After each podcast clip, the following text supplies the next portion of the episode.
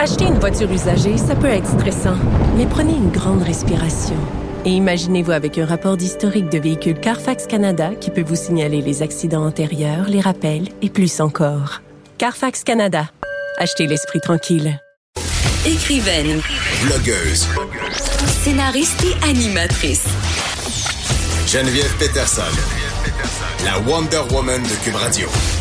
André Péloquin, c'est la première fois que tu viens aux effronter. En Bienvenue. effet, merci, merci à vous. Chef de contenu à Pace sur Start. Et là, euh, je l'ai teasé en début d'émission parce que j'avais très, très hâte de parler de R. Kelly. Oh mon Dieu. Ben non, mais c'est parce qu'à chaque fois qu'on parle de lui, c'est toujours scandaleux. Oh mon Dieu, c'est incroyable. Puis là, eh, R. Kelly plus sextape. Oui, totalement. Je veux dire, la table est mise. En effet, et mon Dieu, le, le- le monsieur a maintenant une cinématographie dans le domaine. Je veux dire, euh, en 2002, euh, il sortait son, son premier succès, entre guillemets. C'est la première fois qu'on que des, une vidéo de lui avec euh, une mineure circulait. Et pourtant, euh, ça ça n'a pas suffi. Mais il y a eu un, petit changement plus tôt cette année avec euh, l'apparition du documentaire euh, Surviving R. Kelly, qui est un documentaire en six parties. Il faut avoir beaucoup de contenu pour faire un documentaire en six parties qui a été diffusé sur Lifetime.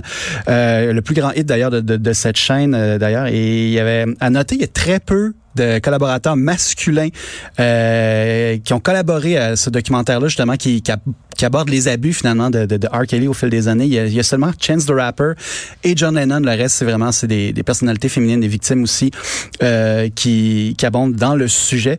Alors, c'est ça. euh, vu que ça a été un gros succès, on dirait que ça a délié des langues et aussi délié des dossiers aussi. On apprenait euh, dernièrement que pas moins plus de 20 tapes, en fait, plus euh, plus de 20 euh, vidéos euh, de R. Kelly euh, sont maintenant dans les mains des autorités. En action, là. Ouais, ouais, en action avec euh, différentes mineures, euh, ont été remis aux autorités et c'est ce qui fait en sorte que ils pourraient finalement aller en prison après avoir des Oui, parce que j'ai évité ça pendant des années. là. Oui, ben André Péloquin, c'est Oui. ça que j'allais dire. J'ai l'impression que on banalise beaucoup les faits dont R. Kelly est accusé en guillemets. On a beaucoup essayé de minimiser ça, même Oui. dans la communauté musicale. On a eu euh, le scandale Michael Jackson, on en a eu d'autres aussi où ça fait couler beaucoup d'encre, où on a beaucoup discuté.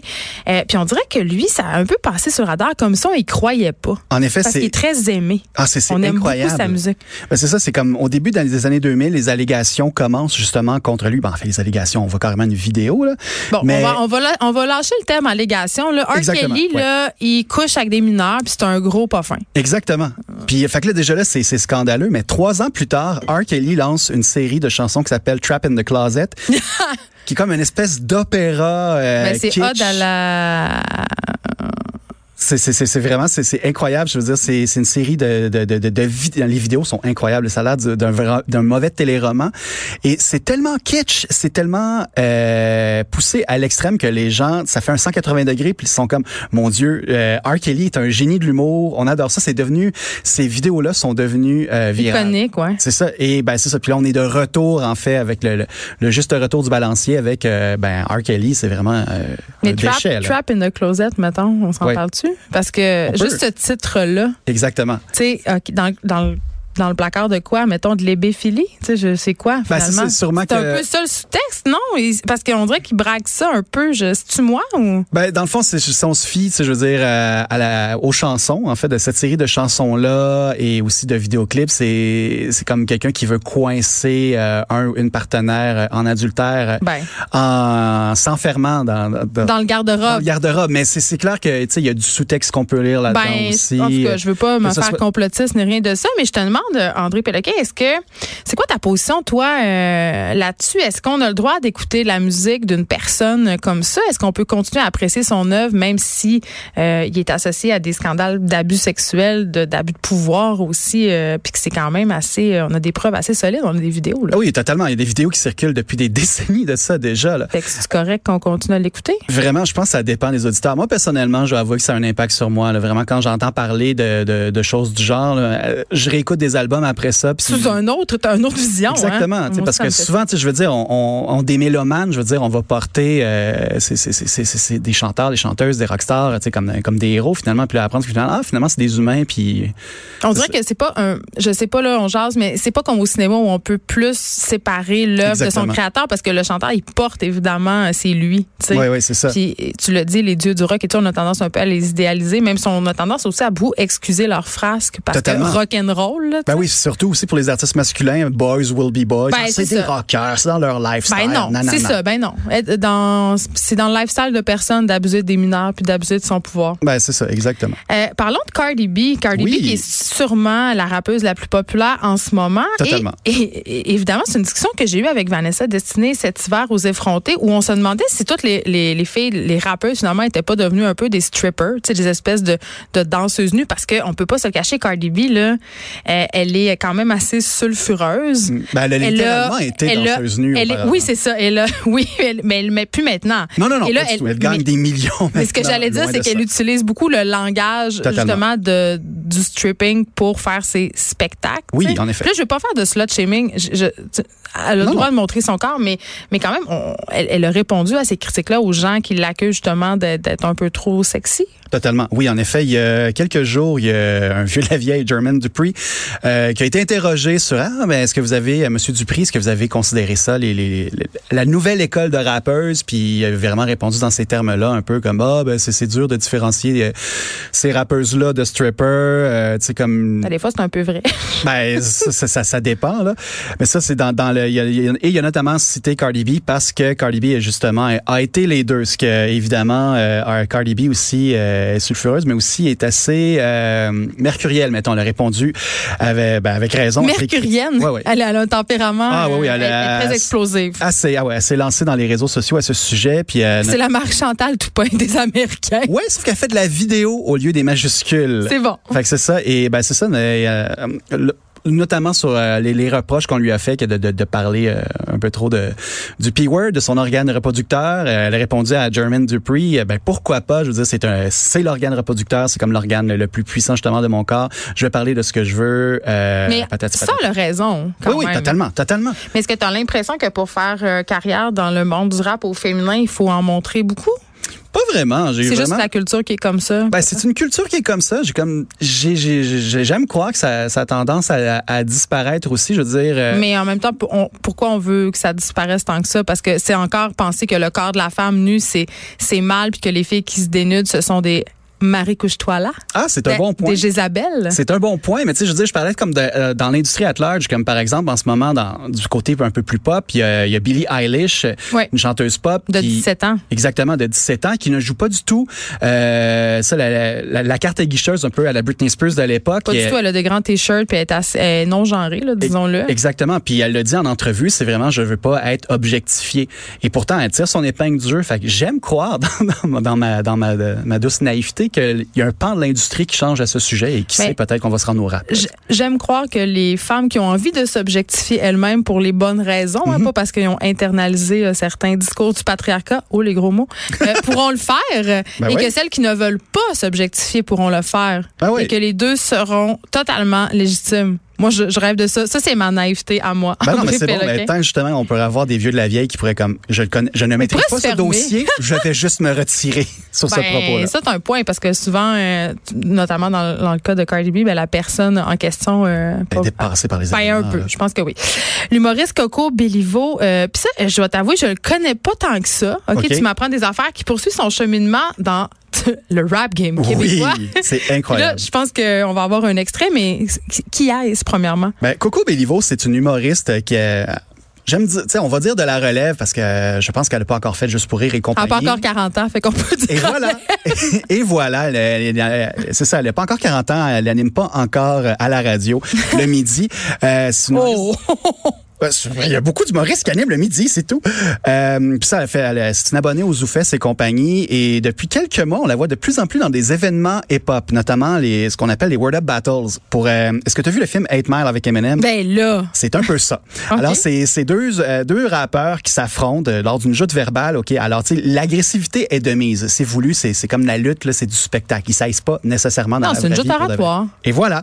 Et ben c'est ça, Coco Bellivo, comme d'autres humoristes aussi, ont tenté l'expérience l'année passée, notamment au Zoufès. Il y a Fait eu- qu'ils écrivent leur texte d'avance, c'est ça que tu me dis. Là. Exactement. Ben, Mais il il y y en a aussi qui un vont peu d'impro? Oui, il y a un peu d'impro parce que justement, il y a des gens qui vont essayer de te prendre au piège en disant comme ah, je sais que tu vas genre me reprocher telle affaire comme euh, ma face ou whatever what. Puis c'est ça. Fait que là c'est vraiment un jeu oratoire impro aussi et beaucoup beaucoup beaucoup d'agressivité.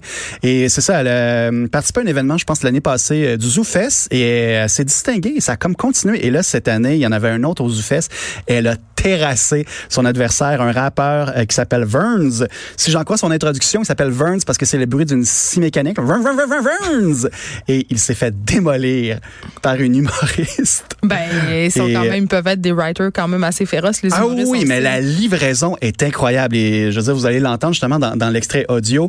On voit que Coco Bellivo est une humoriste qui est habituée vraiment de, de maîtriser son public, alors que là, les gens embarquent tellement dans ses reproches qu'elle doit les calmer, puis elle a l'air énervée comme là, là, calmez-vous encore plus vite parce que j'en ai encore beaucoup à dire à ce jeune homme. On l'écoute. All right. Julien Vernetti, le M&M du BC. Vomit sur ton sweater already. Combo moche spaghetti.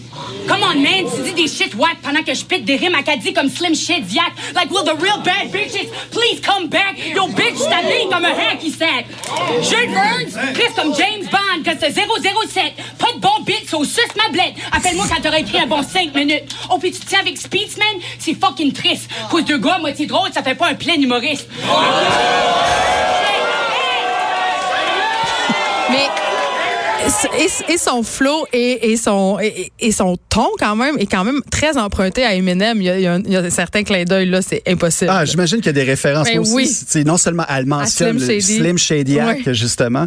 Et euh, vraiment, la démarche de Coco Bilvo est assez incroyable parce qu'en plus, ça, c'est un extrait qu'on peut retrouver sur YouTube, sur le compte des Word Up Battles. Elle répond à tous les commentaires. Elle-même? Ok, ouais. feu là. Ah oui, et, et aussi, plus tôt cette année, Coco Bellivo a tendu un piège et les gens sont en train de tomber dedans en ce moment. Euh, il, y a, il y a quelques mois de ça, Coco Bellivo, ben, c'est ça, était en, c'était en surpoids, mettons, OK, en situation de surpoids. Check André qui marche sur la douzaine d'eux. Ah, c'est incroyable, hein? Ah, mon Crac, Dieu. Ouais, ouais, j'ai hâte de voir mon inbox après ça. Mais c'est ça, depuis quelques mois, elle s'est mise au régime et à l'entraînement pour accompagner un spectacle qu'elle rode, en, pas qui rode en ce moment, qui est en circulation en ce moment, qui s'appelle LED. Où est-ce qu'elle aborde justement cette transformation-là. Et on le remarque dans les commentaires YouTube, justement, il y a plein de gens qui font des commentaires sur son physique maintenant, comme, oh mon Dieu, Coco Bilivo a maigri, ça y va bien, nanana, nanana. Puis c'est vraiment, on peut suivre toute sa démarche euh, artistique sur euh, sa page Facebook. Je veux dire, on parle beaucoup de, de Christian Bale, par exemple, qui a pris ou perdu du poids au fil des rôles. Ben, c'est un peu ça que Coco Bellivo a fait Mais pour pour, un un spectacle. spectacle d'humour. C'est assez incroyable. Malheureusement, euh, elle était au ZooFest ben, pour le Word Up Battle, évidemment. Elle était en représentation hier pour un numéro... dans, la, dans le spectacle d'un autre humoriste, mais en ce moment, on dirait que l'aide est en dormance, mais on espère qu'il va y avoir euh, d'autres euh, dates annoncées sous peu. Mais écoute donc, je, je suis la fille qui était dans sa grotte. Moi, je la connaissais pas. Merci de me l'avoir fait elle découvrir. est incroyable. Euh, je vais te donner un, si tu peux, euh, si vous voulez vous amuser là d'ailleurs, euh, Coco Bellivo, cherchez-la sur YouTube avec Bibi Geneviève. Elle a écrit une fanfiction érotique. Ça va. Vous allez vraiment avoir besoin Juste de ça. bleach après ça Juste pour ça. écouter des épisodes de Canal Famille. En terminant, tu nous parles de Mariah Carey, Ben la oui. reine qui était sur les plaines d'Abraham. Ben Tout le oui. monde avait peur qu'elle se plante. On voulait pas qu'elle réussisse, mais Ben ça a non. l'air que c'était assez cool. Ben oui, puis elle est arrivée avec 20 minutes de retard, ce qui est un exploit. Ben là, en soi. c'est une diva. Ben oui, voyons. 20 minutes, c'est un minimum, là. Mais ça, moi, je me serais attendu à attendre Moi, trois deux heures. Ben, mais hein. Et voilà. Je- à l'avoir arrivé avec sa flûte de champagne accompagnée de deux caniches géants. Et voilà, et voilà, c'est tout ce qu'on demande de Maria Carey. Ça a l'air qu'il y avait bien du glitter. Ah, ben, j'espère- je m'attendais à rien de moins. Mais moi, je. Je, je- c'est pas ça que tu nous parles, mais euh, c'est- qu'est-ce qui se passe avec ses jambes? hein? Elle a des jambes phénoménales. Est-ce qu'ils sont en ciment? J'ai aucune idée. Je t'avoue que euh, j'ai rarement Moi, je vais avoir la, la marque de ces bas nylons. C'est comme des bas de patinage artistique mélangés avec du crémage à gaz. Je sais pas. C'est ça. Euh, des accessoires de scène de choix. Mais ça, mais Maria Carré, après avoir euh, charmé euh, le FEC, le Festival d'été de Québec, euh, pourrait charmer le monde entier Ben parce là, elle a elle été euh, invitée par Lil Nas X. Est-ce que tu connais Lil Nas X? Je vais pas mentir et je vais dire non. Hey, Aujourd'hui, je connais rien. C'est l'émission, je, je suis vieille. Aucun problème. Non, non, non, non, arrête. Il n'y a aucun problème. C'est un truc très, très, très, très, très jeune. En Tu me rassures. C'est la chanson Pas. rap de l'heure en ce moment. Je la connais pas. Non, mais attends, mais c'est un sujet de controverse. Ah. Parce que euh, y a eu différentes versions de la chanson Old Town Road de Lil Nas, Lil Nas X et la version qui fonctionne du rappeur, c'est la version country en duo avec Billy Ray Cyrus. Alors, ça a commencé sa carrière sur le Billboard dans euh, On la a parlé de cette controverse-là, évidemment. ça, euh. Controverse, Oui, oui. c'est ça. Non, mais. Les bonhommes même. blancs fâchés au final. Exactement. Mais c'est ça, mais la, la, la pièce continue dans, dans les, les, les, les palmarès urbains à se distinguer. Le vidéoclip est un délice en passant. Et là, Lil Nas X euh, a proposé de faire un remix euh, de sa chanson en duo avec Maria Carey. Et Maria Carey, la diva, a répondu à l'appel.